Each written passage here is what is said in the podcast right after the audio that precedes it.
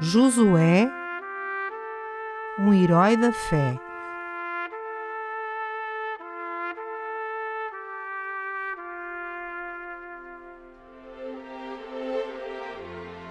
A vida de Josué, de soldado a general.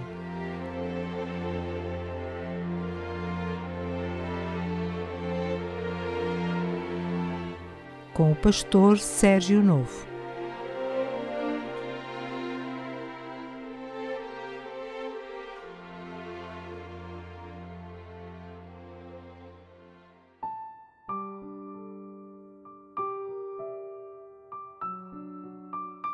Episódio número 13 A tomada de Aí.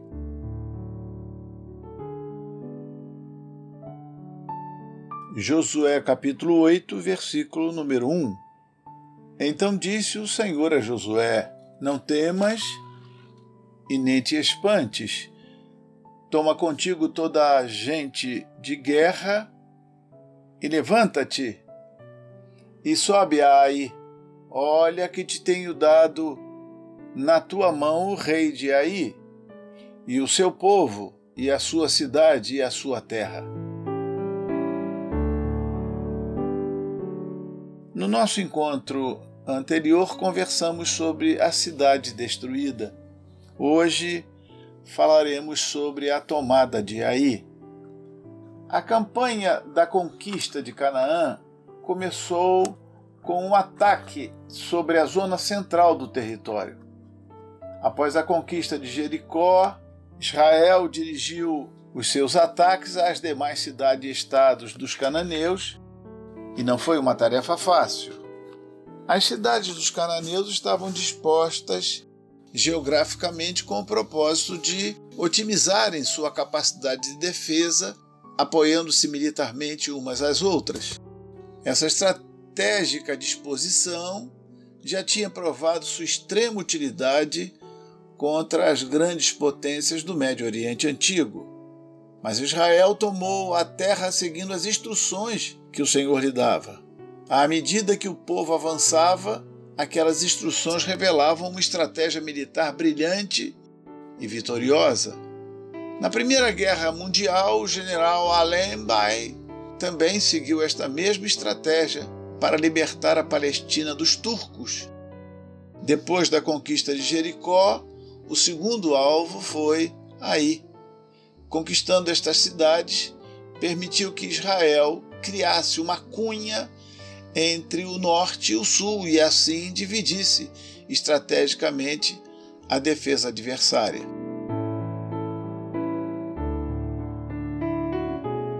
Nos tempos de Josué, Israel conquistou a terra em três fases. Primeiro tomou a parte central, capítulos de 6 a 8.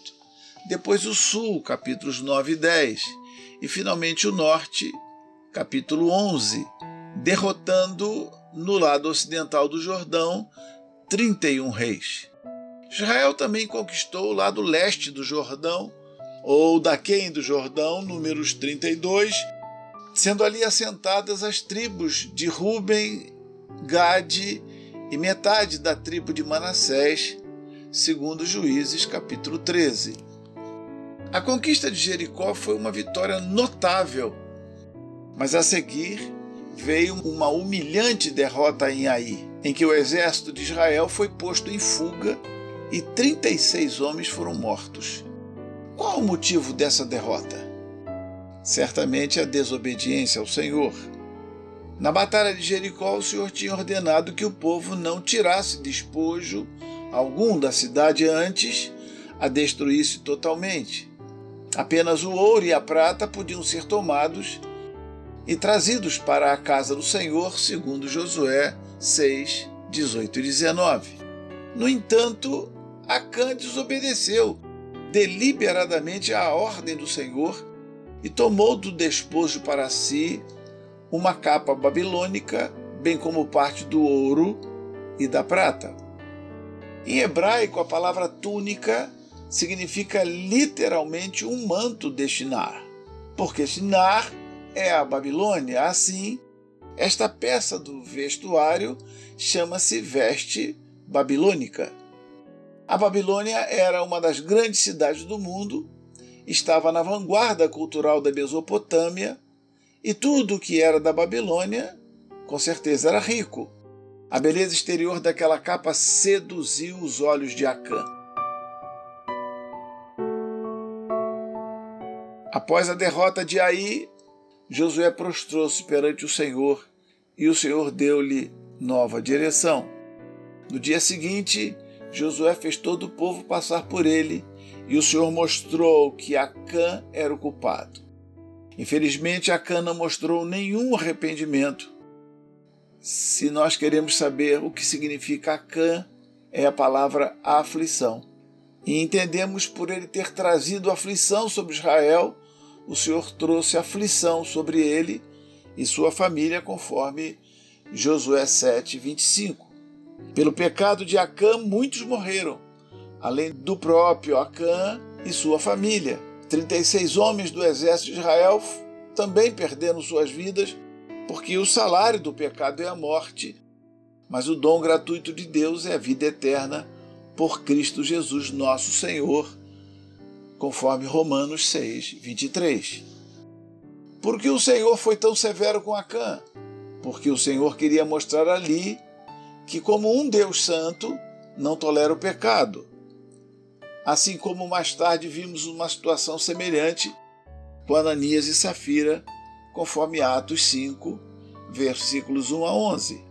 Assim como a igreja, Israel também foi chamado para testemunhar do Deus vivo e do seu projeto de salvação.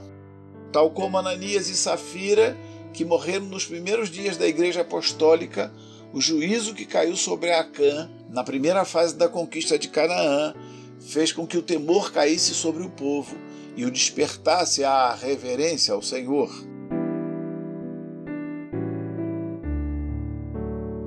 O lugar do julgamento de Acã passou a se chamar Vale de Acor, que significa Vale da Aflição. Mais tarde, o Senhor mostrou que transformaria o Vale de Acor o vale da aflição, em porta de esperança, conforme Oséias 2, 14 e 15. Uma clara alusão à redenção da humanidade pelo sacrifício de Jesus. A 18 quilômetros a oeste de Jericó e com quase mais de mil metros de altitude, aí era uma cidade pequena e pouco fortificada. Os espias que tinham sido inicialmente enviados por Josué não deram nenhuma importância aí.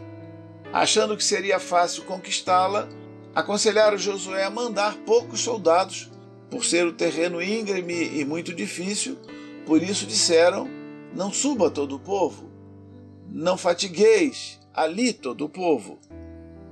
Depois o Senhor deu a Josué novas instruções para conquistar aí. Assim fizeram e o Senhor lhes deu grande vitória. Desta vez e a partir daqui, o povo teve direito de guardar o espólio, o despojo, como era o costume naquele tempo. A derrota e a vitória em Aí é uma lembrança de que Deus possui uma estratégia inteiramente nova para com cada momento de nossas vidas.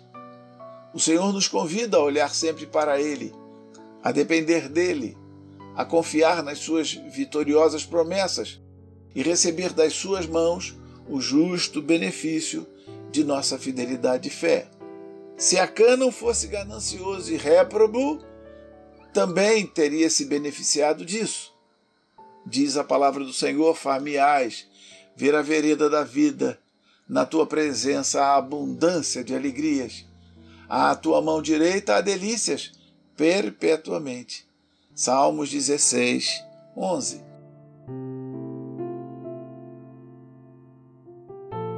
Na próxima semana, falaremos sobre a vitória sobre a luz, sempre mostrando a trajetória de um simples nome na genealogia bíblica, mas o verdadeiro herói da fé. Não perca! Voltaremos neste mesmo dia e horário. Encontro marcado então. Fique com Deus.